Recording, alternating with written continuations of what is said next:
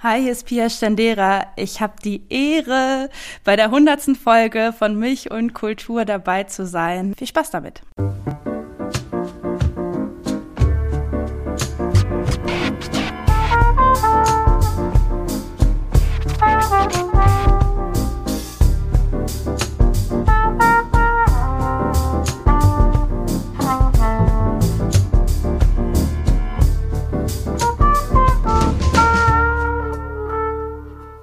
Herzlich willkommen zur hundertsten Folge Milch und Kultur. Heute zu Gast in der hundertsten Folge ist Pia Stendera. Sie ist freie Journalistin und bekannt vor allem durch ihre Moderation des Podcasts Boys Club Macht und Missbrauch beim Axel Springer Verlag. Schön, dass du da bist. Hallo. Unter anderem darüber wollen wir heute reden, aber es geht los in dieser Sendung immer mit einem Spiel, das heißt kurze Frage, kurze Antwort. Da musst du Sätze beenden bzw. Fragen kurz beantworten.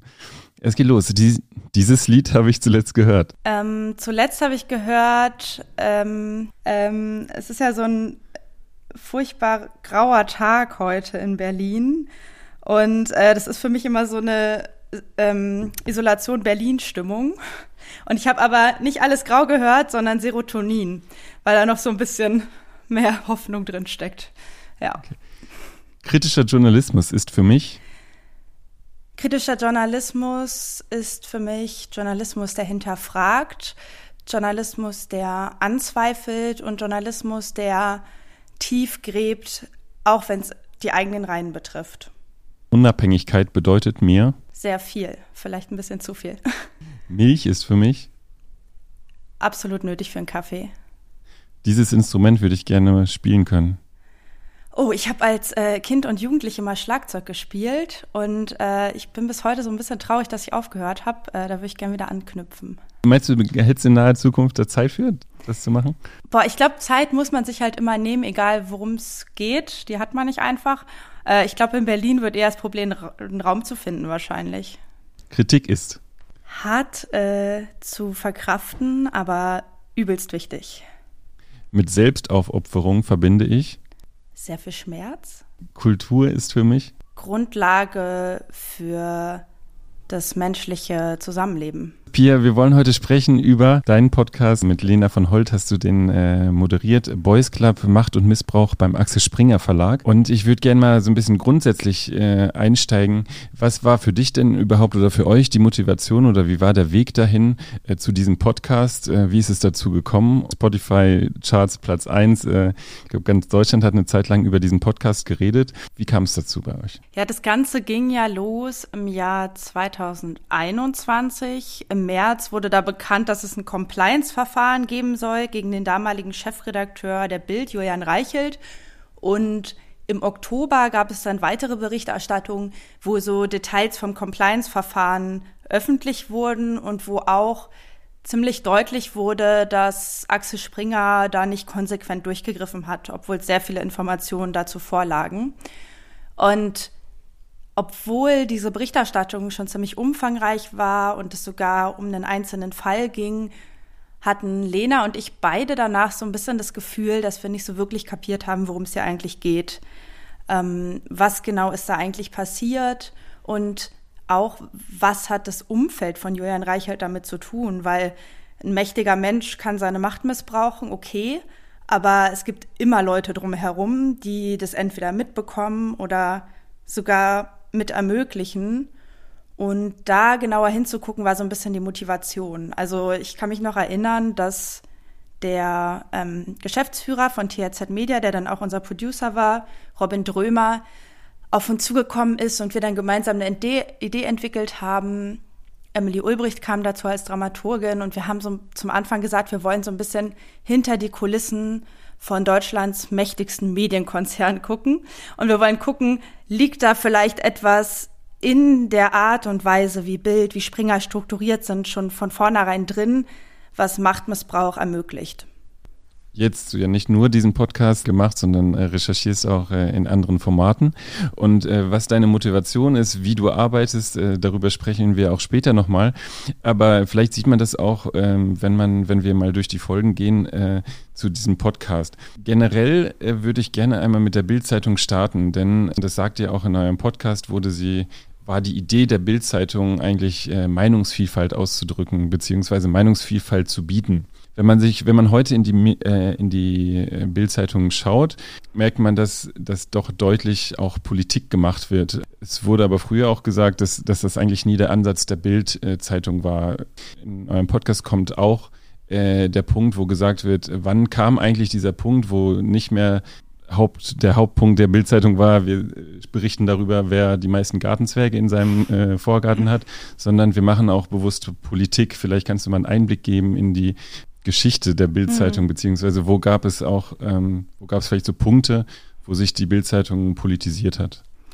Also ich glaube, und es wird immer missverstanden, man denkt immer, ja, die Bildzeitung ist so klamaukig irgendwie und das ging erst mit Reichelt so richtig los. Stimmt so nicht. Also stimmt schon, dass die Bildzeitung ganz am Anfang, da ist sie noch 10 Pfennig Bildzeitung, da hat die wirklich nur aus Bildern und Bildunterschriften bestanden. Ähm, und natürlich war da schon viel drin, was wir heute so als Gossip bezeichnen würden.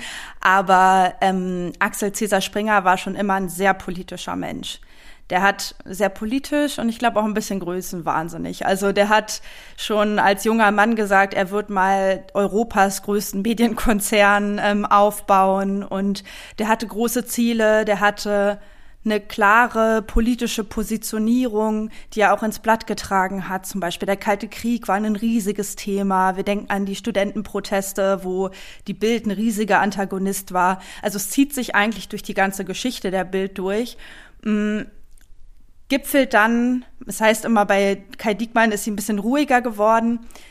Auch der, würde ich sagen, hatte auf jeden Fall seinen Einfluss in die Politik, aber es gipfelte dann auf jeden Fall bei Julian Reichelt, ähm, weil bei Julian Reichelt die Politik mehr Platz bekommen hat und noch krasser, noch klarer in eine Richtung gehauen wurde eigentlich. Du hast gerade gesagt, ein bisschen größenwahnsinnig. Mhm. Äh, vielleicht ihr nennt auch ein Beispiel, glaube ich, dass, dass, dass die Bild oder dass Axel Springer äh, die das 15-Pfennig-Stück äh, für die Bildzeit. Nee, oder du kannst mal erklären, vielleicht die, das 15-Pfennig-Stück erfinden wollte. Oder ich schüttel nicht den Kopf, weil es äh, falsch ist, ja. aber ich ja. schüttel den Kopf, ja. weil ich es immer noch so wahnsinnig finde, ja. Also Axel Cäsar Springer hat dann irgendwann gemerkt, ja, 10 Pfennig, das können wir auf Dauer nicht halten, weil äh, auch damals gab es Inflation, Preise steigen und so weiter und man will ja auch mehr Gewinne machen. Und äh, er soll der Legende nach tatsächlich den damaligen Kanzler, ich glaube Ludwig Erhard war es, äh, gefragt haben, ob es denn nicht möglich wäre, eine 15-Pfennig-Münze einzuführen, weil er in diesem Gedanken, ein Mensch kommt mit einer Münze in den Kiosk rein, bekommt seine Bild dafür, daran wollte er festhalten. Und also allein die, also wie kommt man darauf, dass der Kanzler eine extra Münze für einen einführen wird, damit die Bild gekauft werden kann? Das ist natürlich total wahnsinnig. Und äh, das ist eine von sehr, sehr vielen Anekdoten, ähm, die auf jeden Fall dieses Sky is the limit Ding, was wir jetzt so ein bisschen auch diesen Silicon Valley Vibe, der jetzt dort so schwebt, tatsächlich zu viel früheren Zeiten schon da angelegt war, was ich super interessant fand. Macht spielt also seit Anfang an äh, bei der Bildzeitung eine große ähm, Rolle. Heute kriegt man mit, die, die Bildzeitung äh, fährt Kampagnen gegen das Heizungsgesetz, gegen den GDL-Führer. Was waren denn Kampagnen, beziehungsweise wogegen wurde Politik gemacht in der Geschichte, vielleicht von den Anfängen? Äh, bekannter sind ja auch die 68er-Proteste, in denen der Springer Verlag eine große Rolle spielt. Aber was sind denn auch seit Anfang an Themen gewesen, wo, wo die Bildzeitung oder der Axel Springer Verlag Politik gemacht hat? Also es war ganz klar, dass Axel Springer im, im Kalten Krieg auf der Seite des Westens war, auf der Seite der freien Marktwirtschaft. Und er hat sich da auch ein bisschen eingebildet, dass er mitspielen kann, was die Wiedervereinigung betrifft. Ähm, hat er auch so den ein oder anderen Move in die Richtung gemacht und hat auch immer wieder gefragt, was tut der Westen gegen den Unrecht, Unrechtsstaat DDR. Es gab regelmäßig, wenn es um die DDR ging, ähm, die deutsche, in Anführungsstrichen, demokratische Republik, was ja stimmt, aber was schon trotzdem krass ist, wenn es so in der Zeitung steht, ähm, dass das Titelbild dann immer mal mit Stacheldraht umrandet war und all solche Sachen. Und der Westen wurde immer wieder in die Verantwortung gerufen. Also was tut der Westen? Der Westen tut nichts. Und ähm, das waren schon klare Kanten, ähm, gerade was so diese bipolare Welt betraf. Das war war extrem auf jeden Fall. Ähm, und bei den 68ern, da ist was gegipfelt, was vorher schon angelegt war. Also dieses alles Progressive, alles Linke hatte es schon immer schwer in der Bildzeitung. Ob es jetzt Frauen sind, die Kleidung tragen wollen, die vorher nicht getragen wurde, oder äh, ob es jetzt Langhaarige sind oder ob es jetzt, also es muss gar nicht unbedingt politisch geladen sein. Es ist interessant, weil es ist fast schon so ein Kulturkampfding damals schon ähm, angelegt gewesen. Ähm, ja, das hat da, das hat sich durchgezogen bis heute. Was der Machtbegriff bei Springer mit Menschen auch zu tun hat, darauf äh, kommen wir gleich nochmal. Aber ähm, was ist denn das Problematische an dem Macht, an der Macht bei Springer? Ist, du hast ja auch für andere Medien gearbeitet. Jede Zeitung hat eine gewisse Macht. Also ich kann eine Überschrift so oder so schreiben.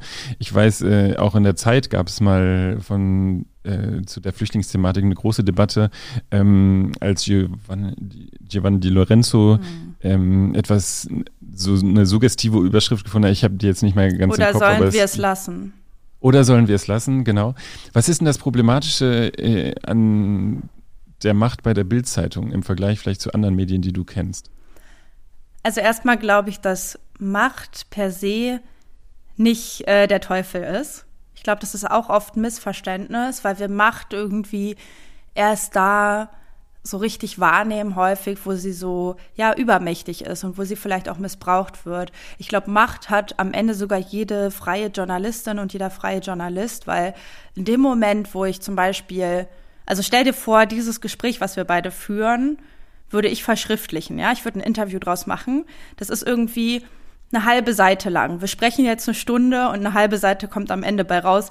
Ich habe verdammt viel Macht in dem Moment, weil ich kann da die Sachen so zusammenstreichen, ähm, wie ich das vielleicht konzentriert empfinde, aber eventuell stehst du dann in einem ganz anderen Licht da, als wenn man dich jetzt komplett hören würde, so.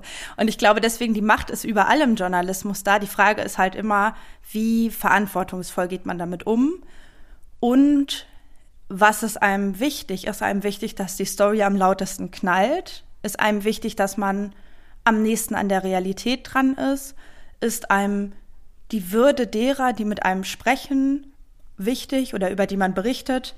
Mm, und ich glaube, was sich so durchgezogen hat bei der Bild vor allem, die wir uns ja vor allem angeguckt haben, ist, dass da die Grenzen dafür, was gerechtfertigt ist, was nicht, welcher, welchen Preis man bezahlen kann, ähm, dafür, dass halt die Überschrift knallt, ähm, dafür, dass die Story besonders knallt.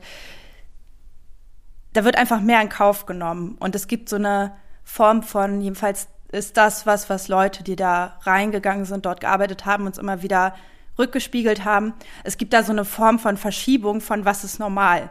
Also vielleicht haben die Journalistinnen, die dort anfangen zu arbeiten, am Anfang noch so Ideale und sagen, das und das würde ich nicht tun. Ich würde zum Beispiel, wenn jemand sagt, er möchte nicht in der Zeitung stattfinden, dann findet er dort nicht statt.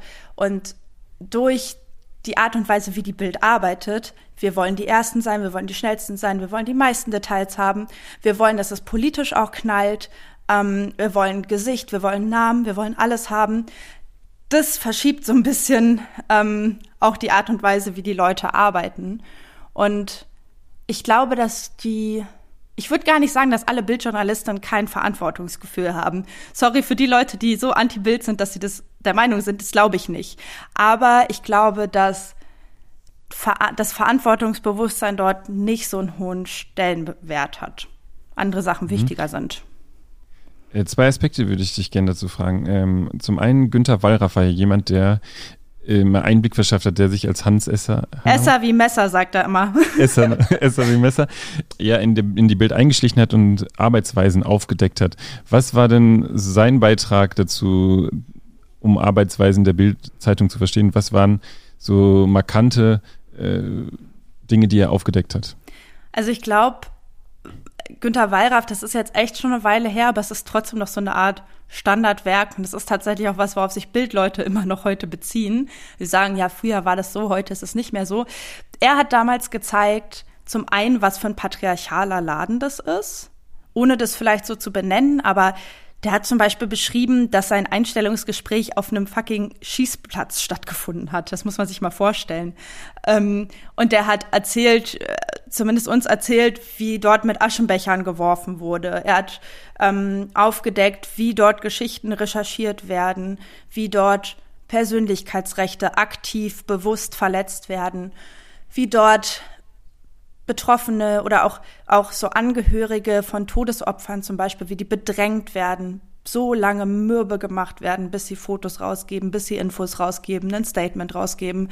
Und all diese Praktiken hat er aufgedeckt, hat danach auch, und das finde ich gehört auch mit zur Aufdeckung, hat danach eine enorme Klagewelle bekommen, ähm, hat sich bedroht gefühlt, ähm, sein privates Umfeld wurde, wurde unter Druck gesetzt.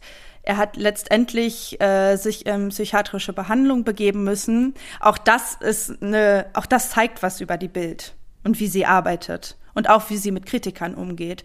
Und deswegen ist, glaube ich, so diese Wallraff-Geschichte so ein, so ein Erbe, an das wir sehr gut anknüpfen konnten.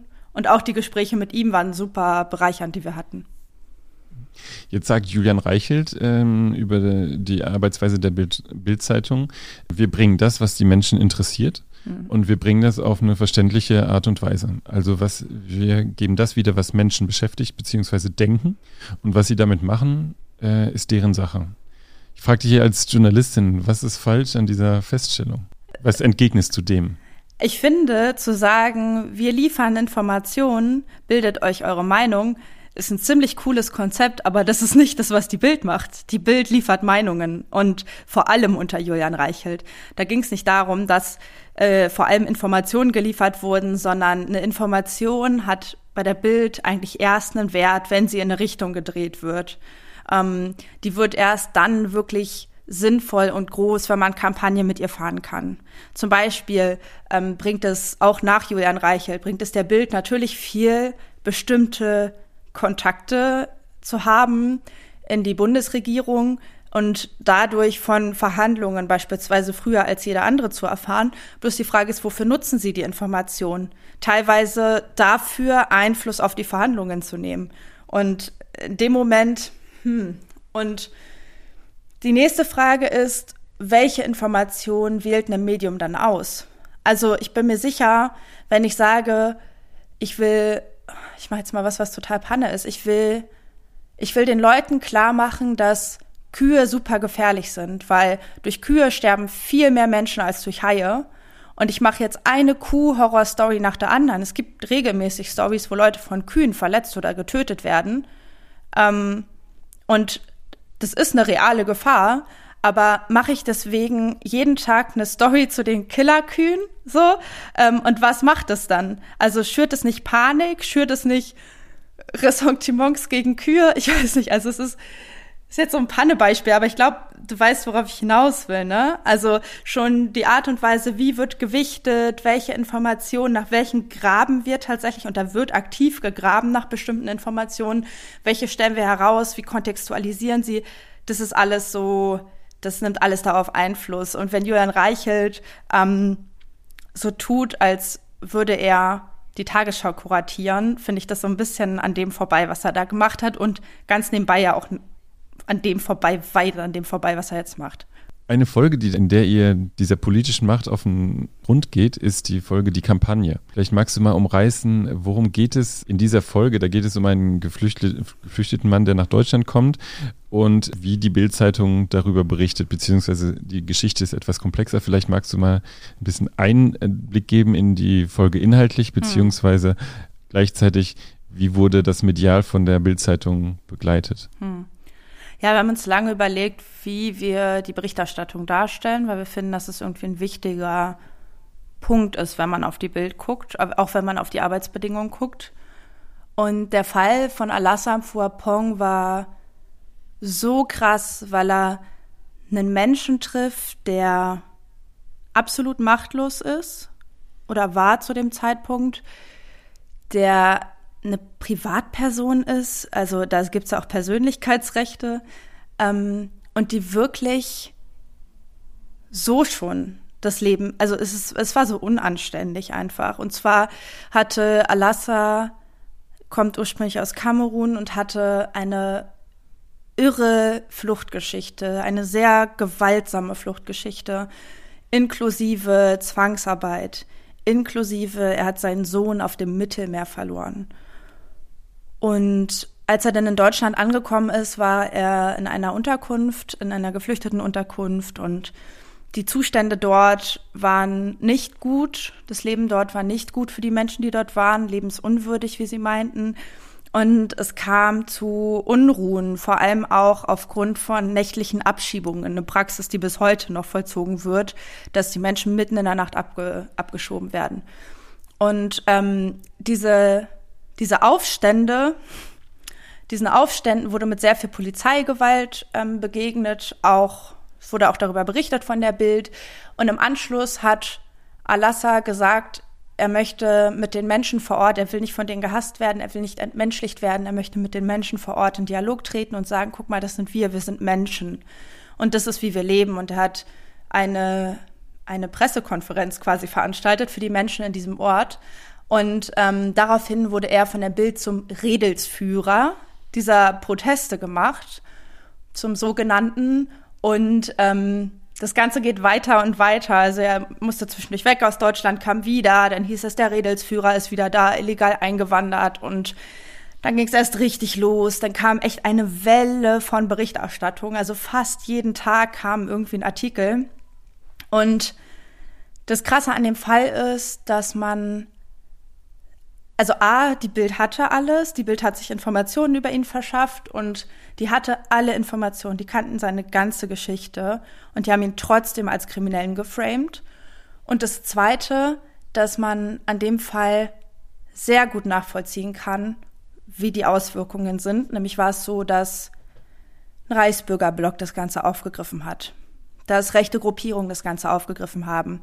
Und man kann wirklich zuschauen, man konnte zuschauen, kann es auch sehr gut nachvollziehen, wie von Anfeindungen, von Bedrohungen bis hin zu übelsten Morddrohungen, übelsten Vorwürfen, ähm, wirklich übelsten rassistischen Beleidigungen, ähm, alles Mögliche bei Alassa reinkam. Nochmal einem wehrlosen Mann mit einer ganz schlimmen Fluchtgeschichte, mit einer traumatisierenden Fluchtgeschichte.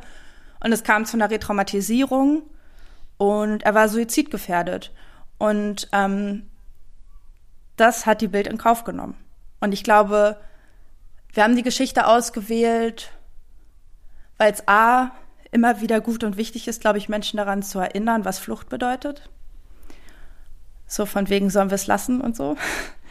ähm, und B, weil da sehr gut klar wird, was die Bild für eine Verantwortung hat und wie sie damit umgeht. Und am Ende geht äh, der Erlasser jemandem auf den Leim, sag ich mal, der, dem er sich anvertraut, ähm, einer jungen Frau, die sich, die ihm das Gefühl gibt, dass sie äh, eigentlich nur das Beste von ihm will und äh, ihn wieder aufbauen will. Und es ist eine Bildjournalistin und äh, mit dem, was in der Bildzeitung erscheint, rechnet er nicht. Nee, damit rechnet er nicht. Ähm, er beschreibt uns das so, da, äh, wir haben sie inzwischen erreicht, sie sieht das anders, sie beschreibt es anders, aber er beschreibt es so, dass ihm nicht wirklich klar war, worauf er sich bei diesem Gespräch einlässt und dass er eher das Gefühl vermittelt bekommen hat, dass er es mit einer Person zu tun hat, die ihn irgendwie unterstützen will. In diesem Shitstorm, in dem er eigentlich schon stand. Ich würde gerne mit dir über die Macht über Menschen und über Missbrauch bei Axel Springer sprechen. Und ich würde gern einen Gedanken dem Ganzen voranstellen, nämlich, äh, dass Axel C. Springer im Interview gesagt hat, ähm, er ist sehr stolz darauf, dass er etwas geworden ist. Und ihr sprecht darüber in eurem Podcast, dass Julian Reichelt sehr oft ja einfach mit Menschen zu tun hat, die etwas werden wollen, die Träume haben, die äh, sich eine große Karriere bei Springer versprechen und dadurch auch gewillt sind, bestimmte Kompromisse zu machen, bestimmte Beziehungen vielleicht auch einzugehen. Dieses Spannungsverhältnis ähm, beschreibt ihr in eurem Podcast sehr eindringlich und ihr wolltet, ihr habt dazu mit Personen gesprochen. Und vielleicht magst du mal äh, sagen, ihr habt gesagt am Anfang, ihr wart sehr in der ersten Folge, dass ihr sehr äh, verwundert darüber wart, wie wenig eigentlich äh, mit euch sprechen wollten, beziehungsweise wie schwierig das war, mit Leuten zu sprechen. Wie war denn das, äh, die Kontaktaufnahme mit Leuten äh, und wer sind die Personen, mit denen ihr am Ende, die in eurem Podcast auftauchen? Also es war schon möglich, mit Personen zu sprechen. Es war fast überraschend, doch wie viele Menschen irgendwie Redebedarf hatten. Ähm, wie viele Leute Redebedarf hatten, war fast überraschend, aber wie viele Leute denn im On sprechen wollten, also mit äh, Mikrofon, das war eine ganz andere Nummer. Und da standen wir echt nach so ein paar Wochen Recherche an so einem Punkt. Ich glaube, äh, wir haben diese Stelle der Frustration auch ein bisschen aufgenommen im Podcast, wo wir echt, es gab einige Leute, die gesagt haben, na ja, wenn eine andere Person fest zusagt, dann spreche ich vielleicht auch. Und es brauchte eigentlich einfach eine Person, die sagt, okay, ich spreche. Und das ist halt lange Zeit nicht passiert. Und das hat es echt schwierig gemacht. Und irgendwann kam dann aber der Punkt. Und ich glaube, ich fand das irgendwie voll, voll die schöne Erfahrung. Weil ich meine, es war ein langes Projekt, ne? Also wir haben da über ein Jahr irgendwie ähm, dran gearbeitet es wird immer gesagt, äh, es wird von vielen gesagt, so anderthalb Jahre haben wir recherchiert. Das stimmt so nicht, weil wir haben immer noch geschrieben und so, ne? Aber ähm, wir haben da über ein Jahr dran gearbeitet und das ist, da müssen die Leute wirklich mit an Bord sein. Da müssen sich die Leute wirklich dafür entscheiden. Und ich finde eh, also es ist manchmal so der Tagesaktualität geschuldet oder so, aber Journalismus ist manchmal wirklich so, okay, wir brauchen jetzt schnell Leute, die das und das sagen und dann holt man sich die ran und dann, ne, und dann reden die und dann äh, nimmt man das auf und schreibt was oder macht einen Beitrag und dann glaube ich, dass es ganz oft passieren kann, dass Menschen sich unwohl damit fühlen und das ist was, was ich generell unbedingt vermeiden will in meiner Arbeit. Es kann immer sein, dass Leute danach so ein Cringe-Gefühl haben, wenn sie ihre eigene Stimme hören oder wenn sie so im Nachhinein sich denken, Mist, vielleicht war es doch nicht so gut. Es kann immer passieren, aber ich glaube, uns war gerade bei dem Thema, gerade wenn es um mutmaßlichen Machtmissbrauch geht, war es uns total wichtig, dass die Leute, die sich dafür entscheiden, das aus freien Stücken tun, dass sie das wohl überlegt tun. Und dann hat das ja alles eine glückliche Wendung genommen, wie man es dann hört. Aber wir haben auf jeden Fall mit um ein Vielfaches von Menschen gesprochen. Eine Person, mit der ihr sprecht, heißt Nora.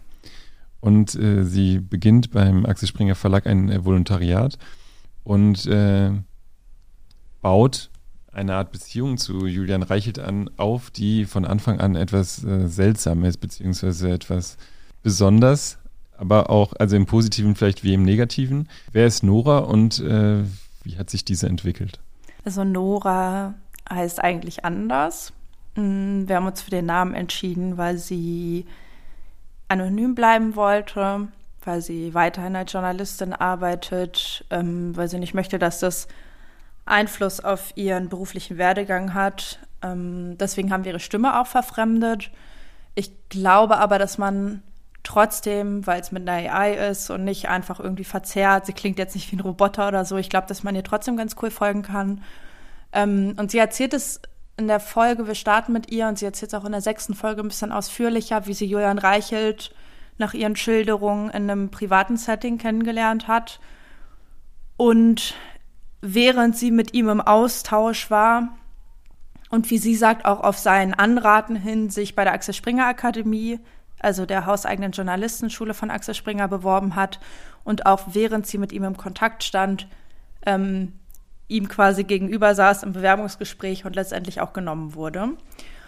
Und sie hat uns das so beschrieben, dass sie ziemlich schnell gemerkt hat dann, dass die private Beziehung, die sie vorher zueinander hatten, nicht gut ist, wenn er ihr Chef ist. Also er war irgendwie zum Anfang noch Online-Chef, dann war er irgendwie der große Chefredakteur und sie hat sich schnell gedacht, dass es das irgendwie nicht gut geht. Gleichzeitig, äh, ja, hat sie sich irgendwie in so einer Beziehung befunden mit ihm, wo sie persönlich das Gefühl hatte, dass sie da nicht so einfach sich entziehen kann. Und ich sage das alles so vorsichtig. Ich könnte, also wir haben natürlich wahnsinnig viel Informationen dazu und auch Belege dazu und so, aber ähm, wir müssen da natürlich auch mit Jürgen Reicherts Privatsphäre aufpassen. Also du hast es ja gerade auch ganz gut so ein bisschen hm, ähm, offen gelassen, wie genau sich das ausgeschmückt hat. Ähm, ja, aber ich kann dazu auf jeden Fall sagen, dass Jörn Reichelt uns da auf die Fragen auch nicht geantwortet hat. Also das, was wir erzählen, können wir auch so erzählen. Können wir noch mal einen Schritt zurückgehen? Wurden ja Vorwürfe äh, gegenüber Julian Reichelt geäußert, ähm, die dann letztendlich äh, dazu geführt haben, dass er entlassen wurde. Wie kam denn das Ganze raus, beziehungsweise welche Vorwürfe äh, gab es denn gegen ihn? Also Jörn Reichert wurde vorgeworfen, dass er berufliche und private Beziehungen vermischt haben soll, ähm, dass er sexuelle Verhältnisse zu jungen Kolleginnen gehabt haben soll, also Praktikantinnen, Volontärinnen, und dass er diese mit beruflichen Weiterkommen oder eher auch oder auch Blockieren von deren Karrieren quasi verbunden haben soll. Und es standen auch noch weitere Vorwürfe im Raum von Mobbing und so. Also diese ganze Atmosphäre in diesem Haus war, glaube ich, sehr, sehr angespannt zu der Zeit, als es mit dem Compliance-Verfahren losging.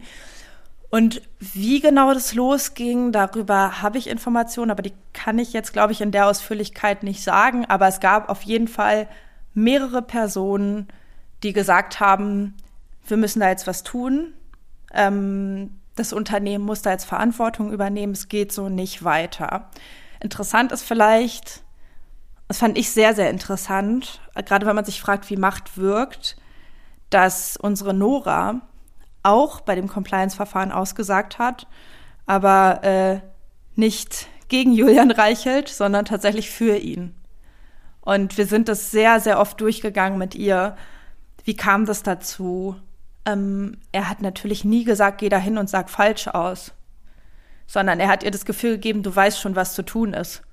Ähm, und das hat diesen Fall so spannend gemacht, weil wir an dem Fall so, der wurde auch davor noch nicht so öffentlich erzählt und wir konnten an dem Fall so gut zeigen, wie ja, wie ambivalent die Betroffenen halt auch einfach sind. Also es war nicht so die gewöhnliche Opfererzählung, ja, da gibt's dann diese arme junge Frau und der wird sowas genommen und die wird so instrumentalisiert, sondern das ist, das ist ein ambivalentes Verhältnis und trotzdem ist es nicht in Ordnung, wenn der, der die Verantwortung hat, nämlich der Chef, sich so verhält und nicht genug Raum lässt, dass eine Frau sich ihm entziehen kann.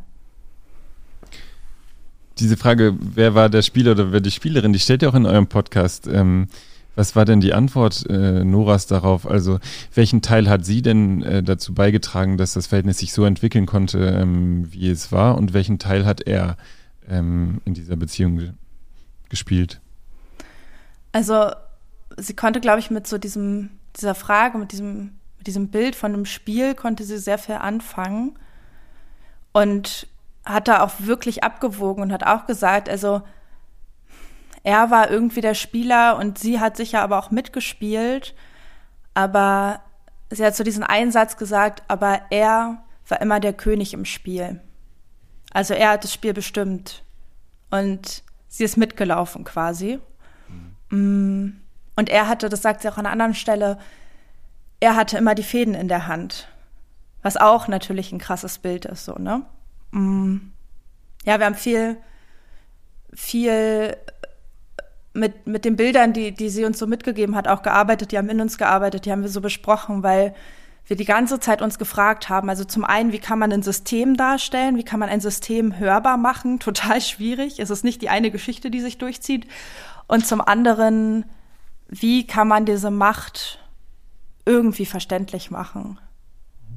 Und wie also, kann man, wie, wie kann man, wie, wie, wie kriegt man das hin, tatsächlich diese Ambivalenz darzustellen? Und Menschen zuzutrauen, dass sie selber herauslesen können, was richtig und was falsch ist, was gerecht und was ungerecht ist. So. Du sprichst gerade über mehrere Dimensionen des Ausnutzens von Macht eigentlich. Vielleicht in diesem Kontext müssen wir nochmal über das Compliance-Verfahren sprechen, weil Nora sagt auch, du hast gerade gesagt, sie hat gegen, nicht gegen Julian Reichelt ausgesagt, aber sie sagt gleichzeitig, ähm, wären andere Fragen gestellt worden, hätte sie vielleicht auch anders geantwortet. Das heißt, dieses Compliance-Verfahren, was ja intern stattfindet, unter welchen Voraussetzungen ist denn das für Nora passiert? Also sie war ja auch nicht ganz frei, sondern sie hätte auch die ganze Zeit damit rechnen können, dass, dass das alles bei Julian Reichelt liegt, äh, am Ende liegt, was sie in diesem Compliance-Verfahren aussagt. Äh, also welchen Ängsten war sie ausgesetzt? Ähm, und äh, wie stehst du zu diesem äh, Compliance-Verfahren generell, das da durchgeführt wurde? Also ich glaube, was wichtig ist zu verstehen, ist, dass für dieses Compliance-Verfahren externe Anwältinnen engagiert wurden. Die treffen aber keine Entscheidung, sondern die führen Befragungen durch und schreiben einen Bericht und geben diesen Bericht dann eben an die an die an, an die Chefetage von Springer weiter und die können dann auf dieser Grundlage Entscheidungen treffen. Das Ding ist, dass Julian Reichelt auch immer eine enge Verbindung zu Matthias Döpfner, dem Konzernleiter, nachgesagt wurde. Der sogenannte Boys Club auch ein Stück weit. Ne? Er hatte, Julian Reichelt hatte außerdem in der Bildredaktion sich, der hatte eine Atmosphäre erschaffen, die wurde uns so beschrieben, dass du wirklich mit vorgehaltener Hand geredet hast und wenn bestimmte Leute durch den Gang gingen, Leute das Gefühl hatten, die machen jetzt hier ihre Stippvisite und gucken, ob irgendjemand ein falsches Wort sagt. Also da war wirklich eine ganz ängstliche Atmosphäre und, und, eine, und so eine Allmachts, so ein Allmachtsempfinden von Julian Reichelt oder über Julian Reichelt. Und das gab die Angst und ich glaube nicht nur von Nora, dass das, was in diesem Compliance-Verfahren diesen externen Anwältinnen erzählt wird, dass das eben nicht in diesem Raum bleibt und dass es nicht, dass dieser Bericht nicht in irgendwie vier Händen bleibt, sondern dass der seinen Weg irgendwie zu Julian Reichelt findet, dass Julian Reichelt irgendwie davonkommen wird und dass das Konsequenzen haben wird für die Personen, die dort ausgesagt haben. Und unterm Strich hat sich alles bewahrheitet. Also, und das finde ich so krass an dieser ganzen, fand ich auch so krass an der Recherche. Es gab immer wieder so Momente, wo wir uns auch gefragt haben, ist das jetzt nicht ein bisschen paranoid? Ja, ähm, der Fall, also es gab einen Fall, da haben wir in einem Café gesessen mit einer Quelle, wirklich am äußersten Rand von Berlin. Und am Nebentisch hat jemand angefangen zu schreiben und die wollte sich sofort umsetzen. Die hat sich die ganze Zeit umguckt, mit ganz leiser Stimme gesprochen und ganz unsicher. Und wenn man Bildleute mal kennt, die sind nicht, also die sind schon, die haben schon alle irgendwie ähm, Feuer, würde ich sagen. Also das war, das war extrem. Wir haben echt viele so gebrochene Leute kennengelernt und viele Menschen, die einfach so eine krasse Angst mit sich rumgetragen haben, vor der Macht dieses Ladens, vor der Macht einzelner Chefredakteure oder einzelner Personen dort. Und ich glaube, es, das war nicht nur paranoid. Ich glaube, da sind schon viele Ängste sind gerechtfertigt. Und bei Nora hat sich das herausgestellt, später durch Recherchen von der Financial Times, ähm, die gezeigt haben, dass Johann Reiche tatsächlich äh, Ergebnisse bekommen hat des Compliance-Berichts, dass das gerechtfertigt war.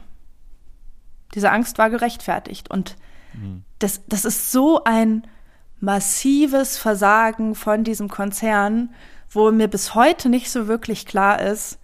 Also mir ist es klar, weil ich die Machtstrukturen kenne, aber es kann eigentlich nicht sein, dass Matthias Döpfner da unbeschadet sitzt. Und auch, dass manche Redaktionsmitglieder ähm, von der Bild, ranghohe Redaktionsmitglieder da noch sind oder wieder sind. Ihr versucht verschiedene Perspektiven auf diesen, diese Machtkonstellation beziehungsweise den Missbrauch zu bieten und ihr versucht unter anderem auch dem Chefredakteur oder dem Chef äh, Matthias Döpfner ein bisschen näher zu kommen, indem ihr ihn auch versucht so ein bisschen zu porträtieren beziehungsweise andere Leute über ihn sprechen lasst und ihn auch mal besucht. Ähm, Der Tiefpunkt weiter, unserer Karriere, ja. Bitte? Der Tiefpunkt unserer Karriere, da wird selber gefühlt wie so Bildmäuse, ey. Ja, ähm, dann äh, sprecht ihr aber auch über die, ähm, diesen psychischen Druck, was, was das mit äh, in der Bildzeitung äh, beim Axel Springer Verlag mit Menschen macht, äh, die Wirkung von Äußerem. Äh, und äh, es gibt viele verschiedene Einblicke. Ich würde dich gerne abschließend zu diesem, äh, zu diesem Compliance-Verfahren nochmal fragen. Was wäre denn, du hast jetzt gerade gesagt, dass dieses Compliance-Verfahren natürlich einfach, dass es sehr fragwürdig war. Ähm, aber das wirft vielleicht mal die generelle Frage auf. Äh, dieser also, Machtmissbrauch gibt es ja in unterschiedlichen Medien auch. Und äh, ich stelle mir alltägliche Situationen vor, die vorkommen können, allein durch Hierarchien. Ungewollt, gewollt, sei mal dahingestellt. Was müsste es denn für Regeln geben, damit äh, so etwas nicht möglich wäre? Beziehungsweise was ist euch aufgefallen bei der Bild? Was, was es vielleicht bei anderen Zeitungen oder Medien, Mediengruppen vielleicht gibt, was es bei der Bild nicht gibt? Also vielleicht fangen wir mal da an, was es da eigentlich gibt. Denn es gab da schon sehr, sehr früh einen Code of Conduct. Das heißt eigentlich ein Regelwerk für das, also ich meine, da ist festgehalten sowas wie, ähm, man darf keine Geldgeschenke entgegennehmen und so weiter, aber eben auch, ähm, wie das redaktionelle Miteinander auszusehen hat. Und das war aber sehr vage gehalten. Also da war nicht, nicht viel Konkretes drin und ähm, die Folgen waren auch nicht so richtig klar. Und ich glaube, das ist so der erste Ansatz, den es geben muss, dass man beispielsweise, ich mache gerade eine Recherche für den NDR, da muss man einmal im Jahr ähm, quasi eine Compliance-Schulung durchlaufen und muss, wird richtig geprüft auf diese ganzen Regeln. Und ich glaube, das schafft halt ein Bewusstsein. Gleichzeitig muss es aber auch irgendwie institutionalisierte Wege geben, die diese Compliance-Richtlinien auch wahren. Das heißt, es muss irgendwie eine Ansprechstelle geben, die unabhängig von der Hierarchie ist, weil wenn es am Ende eh bloß beim Chef landet, der das Problem ist schwierig. Ähm, und auch der Betriebsrat ist ja leider nicht immer so unabhängig, wie er sein sollte. Deswegen muss es irgendwelche Strukturen geben, die an der Hierarchie vorbei funktionieren oder von ihr unabhängiger sind und ähm, wo man mutmaßliches Fehlverhalten melden kann. Und man muss sich einfach darauf verlassen können, dass, dass, dass es dem Unternehmen ein so großes Anliegen ist, dass es keinen Machtmissbrauch in den eigenen Reihen gibt. Und ich finde, es ist eigentlich nicht zu viel erwartet, dass das Unternehmen entsprechend, sollte sich das bewahrheiten, ähm, dass da Taten folgen. Und dass es im Zweifel auch bedeutet, okay, dann verliert dieser Chefredakteur seinen Posten. Und das hat ja Springer leider nicht hinbekommen mit dem Compliance-Verfahren. Es brauchte ja dann erst die Berichterstattung, die irgendwie genauer ins Compliance-Verfahren reingeguckt hat. Und die Frage ist ja außerdem, was gibt es generell für eine Redaktionskultur? Wenn ich das Gefühl habe, ich werde als junge Frau eh missgünstig angeguckt und ist es eh so ein bisschen, die Nora hat es als so, so ein Haifischbecken beschrieben, ja. Es ist eh ein Haifischbecken, in dem ich mich bewege. Da werde ich einen Teufel tun und mich irgendwie mh, mm, irgendwem anvertrauen. Und ich werde mich auch nicht darauf verlassen, dass die Menschen, die mich umgeben, im Falle eines Verfahrens zu meinem Gunsten aussagen werden. Und ich glaube, es ist so, Arbeitskultur kannst du nicht über Nacht ändern. Das kannst du auch nicht alleine ändern, dadurch, dass der Code of Conduct sich irgendwie mal jetzt genauer ausformuliert wird. Das hat Springer inzwischen auch gemacht. Sondern ähm, das muss tiefer gehen. Und da reichen halt nicht irgendwelche Diversity-Schulungen, wo ich mich bis heute frage, was das damit zu tun hat. Ähm, und da reicht halt nicht, dass einmal du-du gesagt wird, ne? Sondern da muss irgendwie eigentlich jede einzelne Person im Laden verstanden haben, worum es geht und der Chef muss ganz klar sagen und auch entsprechend handeln, sowas geht bei uns hier einfach nicht. Und wenn man dann hört, dass ähm, Personen, die ausgesagt haben, ähm, danach Stress bekommen haben, also ich, also ich, wie gesagt, ich weiß bis heute nicht, was ich dazu sagen soll. Ähm, so darf es nicht laufen. Aber ich glaube, es ist halt ein Problem, was vor allem auch da ist, wenn, also wenn es ohnehin in den Chefetagen eine Vermischung von privatem und Arbeitsverhältnis gibt, also auch unter den Boys, ähm, dann braucht es mich ja nicht wundern, dass eine Vermischung von Arbeit und Privat nicht richtig geahndet wird. Wenn du jetzt die, die gesamte Branche, ich meine, du hast jetzt für jedes Medium gearbeitet, aber für unterschiedliche Medien, eher attestieren, ihr seid auf einem guten Weg. Du hast gerade gesagt, ist, passiert natürlich nicht über Nacht und so ein Code of Conduct, äh, der wird jetzt nicht äh, alles gleich ändern. Aber siehst du dem tendenziell positiv? Stehst du dem, also siehst du eine positive Tendenz? Also ich bin auch noch nicht so lange im Journalismus, das muss ich auch dazu sagen. Ähm, ich habe einen Quereinstieg hinter mir, aber wenn ich mich mit Journalistinnen unterhalte, die nur 15 Jahre älter als ich sind, das reicht schon und mit denen darüber spreche, wie so ihre ersten Berufsjahre waren und wie mit ihnen so umgegangen wurde. Ich glaube, ehrlich gesagt, ich glaube, es ist wie in allen Lebensbereichen. Es ist frustrierend. Man hat das Gefühl, es bewegt sich nicht. Man hat manchmal vielleicht sogar das Gefühl, es gibt so eine Form von Backlashes und so. Und gleichzeitig, gerade als Frau oder als nicht männliche Person, es gab keine besseren Zeiten als die jetzigen. Und das sollte uns nicht davon abhalten, mehr haben zu wollen. Also mehr Gerechtigkeit und einfach einen Raum, wo wir in Ruhe unsere Arbeit machen können. Weil es, also es geht ja nicht mal darum, irgendwie mh, hm, an der Spitze von irgendwas zu sein oder so. Es geht einfach nur um Gerechtigkeit und darum, in Ruhe seinen Job machen zu können. Es kann ja nicht zu viel verlangt sein. Mh, ja, und ich glaube, ich bin, ich, ich will auch nicht zu beschwichtigend sein, weil ich glaube, wir haben einfach noch einen Weg vor uns und den müssen wir auch noch angehen und ähm, und Quoten in Redaktionen alleine reichen nicht und es reicht nicht, dass einem Männer nicht mehr in der Redaktion auf dem Arsch klatschen, wie es früher gemacht wurde. Ähm, da muss noch ein bisschen mehr passieren. Jetzt gehört es zu der guten journalistischen Tradition, dass wenn man äh, Vorwürfe äußert, die Gegenperson auch sich äh, äußern lassen muss. Ähm, wie war denn das bei euch? Ihr habt ja auch der, Bild, äh, Bildzeitung bestimmt Sachen vorgelegt, dem Axel Springer Verlag. Was war denn die Reaktion ähm, der, des Axel Springer Verlags? Ja, also wir haben in verschiedene unter, also in verschiedene Richtungen konfrontiert. Am Ende muss man für jede Tatsachenbehauptung ähm, quasi die Gegensicht einholen. Und das haben wir versucht. Äh, wir haben auch angeboten, dass wir da gerne irgendwie drüber sprechen können. Ähm, mich hätte es auch interessiert, irgendwie mit äh, Döpfner mich mal hinzusetzen. Oder Lena und mich hätte das interessiert. Ähm, dazu kam es aber nicht. Also es gab hm, ein, zwei Gespräche, ich glaube zwei Gespräche mit dem Pressesprecher von Axel Springer, aber auf unsere Fragen haben wir keine Antworten bekommen. Habt ihr das so erwartet oder wart ihr sehr überrascht? Mm, also, dass da jetzt nicht die großen Antworten kommen, hat uns nicht überrascht, weil schon sich abgezeichnet hatte, dass Springer eigentlich gerade an so einem Imagewandel arbeitet und alles, was irgendwie dagegen ähm, spricht, stört.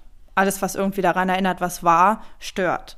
Ähm, also wenn man so eine Recherche macht, dann guckt man sich ja auch an, wie verhält sich beispielsweise Axel Springer? Also es ist ja immer wieder irgendwas passiert, irgendwas aufgeploppt und es gab immer wieder Recherchen, auch internationale Recherchen und da haben wir natürlich genau geguckt, wie verhält sich Springer, äußern die sich, äußern die sich nicht. Und unser Gefühl war eher so ein Kopf aus der Schlinge ziehen oder gar nicht erst antworten weil das sollten irgendwie sollten die Wogen geglättet werden und es sollte einfach Ruhe einkehren. Und dann kam unser Podcast ja aber zusammen mit dem Buch von Benjamin von Stuckrad-Barre und einer Recherche über Matthias Döpfner in der Zeit. Und das heißt, es war wieder so eine krasse Gemengelage, in der Springer, Springer als Unternehmenskommunikation ziemlich ruhig war, aber interessanterweise auch die Leute, die dort arbeiten, weil darauf haben wir uns eingestellt. Man kann eigentlich ganz gut gucken, wenn Leute wie Don Alfonso oder Ulf Poschardt oder so anfangen, gegen Leute im Internet zu schießen, dann gibt es ganz oft so eine Art Armee, die dann einspringt und mitmacht. Und darauf haben wir uns fest eingestellt und ist einfach nicht passiert. Mm.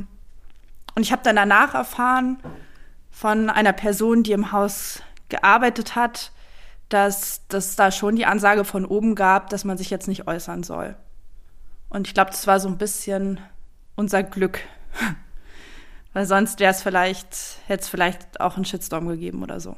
Jetzt versucht ihr euch in dem Podcast zu reflektieren, also selbst zu hinterfragen, was habt ihr eigentlich erreicht? Wie ist uns das gelungen? Ähm, wie erfolgreich waren wir, beziehungsweise welche Einblicke haben wir bekommen? Äh, können wir zeigen wir wirklich das ganze System und äh, ihr äußert euch auch zweifelnd durchaus. Was nimmst du denn jetzt mit von dem Projekt? Das ist ja jetzt schon ein bisschen her, aber was äh, waren so deine Gedanken nach dem Projekt? Ihr habt eine wahnsinnig positive äh, Rückmeldung bekommen. Äh, sehr viele Leute haben das gehört. Was nimmst du mit und was bewegt dich jetzt auch vielleicht für deine weitere journalistische Arbeit? Also was ich von den Rückmeldungen auf jeden Fall mitnehme ist, und das haben wir auch versucht klarzumachen im Podcast, wir haben das jetzt an der Bild und Springer erzählt, aber diese Dinge passieren überall. Und wir haben so viele Nachrichten bekommen von Jungfrauen aus der Schule, von Frauen aus Vorstandsetagen, ähm, von Anwältinnen. Also wirklich quer die Bank durch, ähm, Werbebranche auch. Sehr viele Frauen, die erzählt haben, dieses und jenes habe ich erlebt. Und das war, das war total krass, weil während man so eine Recherche macht, hat man natürlich das Gefühl, es ist überall, ja. Also man ist so in der Recherche drin. Ich habe auch mal zu, zu ähm, einer Recherche mitgearbeitet zu Rechten in der Bundeswehr und dann hast du ja das Gefühl, auch die sind überall. So. Und die Nazis sind überall. Und da war es halt auch so. Du hast das Gefühl so, ja, und Machtmissbrauch ist überall und Sexismus sowieso. Und ich glaube, diese Rückmeldungen haben das so ein bisschen unterstrichen und gleichzeitig war aber auch die Rückmeldung von vielen Personen, äh, danke, dass ihr das so erzählt habt, weil ich habe es nochmal besser verstanden oder ich fühle mich jetzt gesehen oder ich weiß jetzt, dass ich nicht übertreibe. Und das war, das war so ein schönes Gefühl einfach zu wissen, dass sich das gelohnt hat, so viel Arbeit da reinzustecken ähm, und dass Menschen sehen, dass das eben nicht eigentlich nicht in erster Linie die Geschichte von Axel Springer ist oder von Julian Reichelt, sondern eine Geschichte, was macht es und wie sie wirkt. Und ähm, ich glaube, das hat uns alle im Team sehr happy gemacht. Und was sonst bleibt, ist, apropos Team, ähm, dass diese Erfahrung im Team zu arbeiten und vor allem zu viert aktiv an einem Text zu arbeiten, wie gut es sein kann. Also ich fand es so toll. Wir hatten wirklich so Sessions, wo wir zu viert da saßen und zu viert gesagt haben, nee, das ist es noch nicht ganz und noch mehr auf den Punkt gekommen. Und das ist so toll, wenn wirklich vier Personen das gleiche Ziel haben. Und vielleicht zwischendurch mal nicht, aber dann justiert man wieder nach und man weiß genau, was man möchte gemeinsam wo man hin möchte gemeinsam und da arbeitet man hin und das war auch eine, eine total starke Erfahrung und ich danach habe ich eigentlich nicht mehr nicht mehr so Bock auf Dauer jetzt alleine als Reporterin zu arbeiten, wie ich das lange Zeit im Print gemacht habe. Ja. Dadurch ist ja wahrscheinlich auch ein großes Netzwerk entstanden durch diese Zusammenarbeit für dich. Ja, also klar, es kamen natürlich auch viele Zuschriften von JournalistInnen und so, die den Podcast gut fanden und ja, aber ich bin ohnehin, ich weiß gar nicht, ich finde es mit dem Netzwerken immer so, naja, nee, weiß ich nicht. Die Frage ist ja immer, was ist gut vernetzt, ne? Also hat man ja, jetzt irgendwie ja. die, die Chefredakteure, kennt man die alle, ist mal mit einem per Du und schiebt seine Geschichten so durch, das würde ich jetzt nicht sagen. Aber ähm, zumindest was andere freie Journalistinnen betrifft, ähm, die vielleicht ähnlich ticken und die ähnliche, ähnliche Werte haben und ähnliche Schwerpunkte setzen und auch so ein bisschen schauen, wo kann man dann Aufmerksamkeit hinlenken, wo sie zu wenig ist oder so. Ähm, ich glaube, das, ja. Du wurdest, beziehungsweise ihr beiden äh, als Moderatorin dieses Podcasts, wurdet äh, oft eingeladen, habt äh, Vorträge gehalten an Schulen, auch an Universitäten. Äh, das ist jetzt aber nicht deine einzige Arbeit, die du machst seit dem letzten Jahr, sondern du arbeitest ähm, in neuen Projekten. Du beschreibst dich auf Instagram äh, als jemand, der recherchiert, schreibt und spricht zu Osten, Arbeit, Macht und Ermächtigung im Langformat. Vielleicht magst du mal zwei Sachen sagen. Zum einen, warum ist dir diese Instagram-Beschreibung wichtig? Und das zweite, ähm, was sind denn aktuelle Projekte, die du gerade äh, verfolgst? Ja, das mit dem wichtig ist. man muss ja immer irgendwas hinschreiben. Und ich glaube, wenn man nur Journalistin hinschreibt, dann wissen Menschen auch nichts mit einem anzufangen. Und wenn man nur Boys Club hinschreibt, dann ist man nur Boys Club so. Und ich glaube, das wird jetzt eh so die Herausforderung in nächster Zeit sein. Ähm, nicht. Dass man nicht nur damit verbunden Ja, wird. nicht nur, ich ja. glaube, das kennst, also hast du bestimmt auch schon von vielen Personen gehört, die sonst hier so im Podcast sind und Musik machen oder so, ne? Dann hat man irgendwie einmal dieses Album gemacht, was viel gehört wird. Man hat, ja, genau, bei vielen ist es ja auch so, bei Musikern noch mehr, dass die dann vielleicht das Lied ja, gar nicht mehr so gerne mögen. Ich wollte gerade sagen, es ist ja crazy, wie oft die das singen müssen, weißt du? Ich denke jetzt schon so, ja. okay, es reicht langsam drüber zu sprechen manchmal so, ne? Also genau, und ich glaube so, also das, was ich an dem Job so toll finde, ist ja, dass man die ganze Zeit neue Dinge erfährt und dass man irgendwie sich permanent in so Mikrokosmen reinbegibt, von denen man vorher überhaupt keine Ahnung hatte. Oder ja doch, die man vorher nicht wirklich gekannt hat, aber halt einen bestimmten Blickwinkel mitbringt. Und ich glaube, diese Themen, die ich da aufgeschrieben habe, Macht und Ermächtigung, klar, das ist irgendwie der Blickwinkel, den hatte ich auch vor Boys Club durch mein Soziologiestudium, aber auch so, weil mich das schon immer interessiert hat, einfach ähm, Ostdeutschland, ich komme aus Ostdeutschland, ist es mein Weg in den Journalismus ging über das Thema Ostdeutschland, ähm, weil das das erste Mal war, dass ich dachte, ja komm, also trotz Imposter, ähm, wenn ich so Artikel über Ostdeutschland lese, ich glaube, das kann ich besser. ähm, und da auch gemerkt habe, ich bringe einfach eine bestimmte Perspektive mit. Ähm, und es ist eben kein Außenblick oder kein alleiniger Außenblick, den ich auf den Osten habe.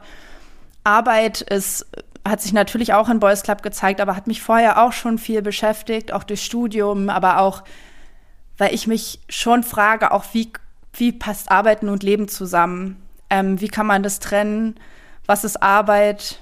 Was ist Leben? Wenn ich jetzt Bücher lese, die mich anregen zu neuen Recherchethemen, ist es dann auch Arbeit. Also ich glaube, es sind so eine Mischung aus Interessenfelder und Brillen, sage ich mal, die ich aufhab, wenn ich so losziehe und neue Felder angucke. Ja. Woran arbeitest du momentan? Gerade ähm, arbeite ich für das ARD-Format Reschke-Fernsehen, recherchiere dort eine Folge. Mm, die wird jetzt am 22.02. kommen in der Mediathek und im Fernsehen sogar. Aufregend. ähm, und dann gibt es noch so ein paar Recherchen, die ich jetzt in den letzten Monaten mit mir rumgetragen habe und noch weiterentwickle und wo ich noch gucken muss, wie und auf welchem Weg ich die ausspiele. Ähm, ein Thema, was mich gerade echt beschäftigt, ist häusliche Gewalt und vor allem wie ja, wie die Gesellschaft, wie deutsche Gerichte, wie Notfallambulanzen damit umgehen. Ähm, ja, und vor allem auch, was, was alles dazu gehört, weil ich glaube, irgendwie der, der Begriff Femizide ist jetzt irgendwie allen einer inzwischen, hoffe ich. Aber das fängt halt viel, viel früher an. Und das hat auch am Ende viel mit Manipulation psychischer Gewalt zu tun. Es finden sich viele Muster, die wir auch bei Boys Club besprochen haben. Ähm, ja, und ich glaube, da gibt es einfach viele Missstände. Das klingt äh, sehr spannend, auf jeden Fall. Vielleicht Reschke-Fernsehen zur Einordnung. Ähm, das Format beschäftigt sich auch mit aktuellen äh, gesellschaftlichen Themen und äh, äh, recherchiert investigativ zu bestimmten Themen, wie auch unter anderem Machtmissbrauch. Ich glaube, es gab auch was zum äh, Springer Verlag, aber auch äh, Rechtsextremismus, ähm, verschiedenste Themen. Genau, wir sind gespannt, was, äh, worum es geht ähm, bei euch am 22.02. Wird was ganz anderes. Dieses, was ganz, ja, ja.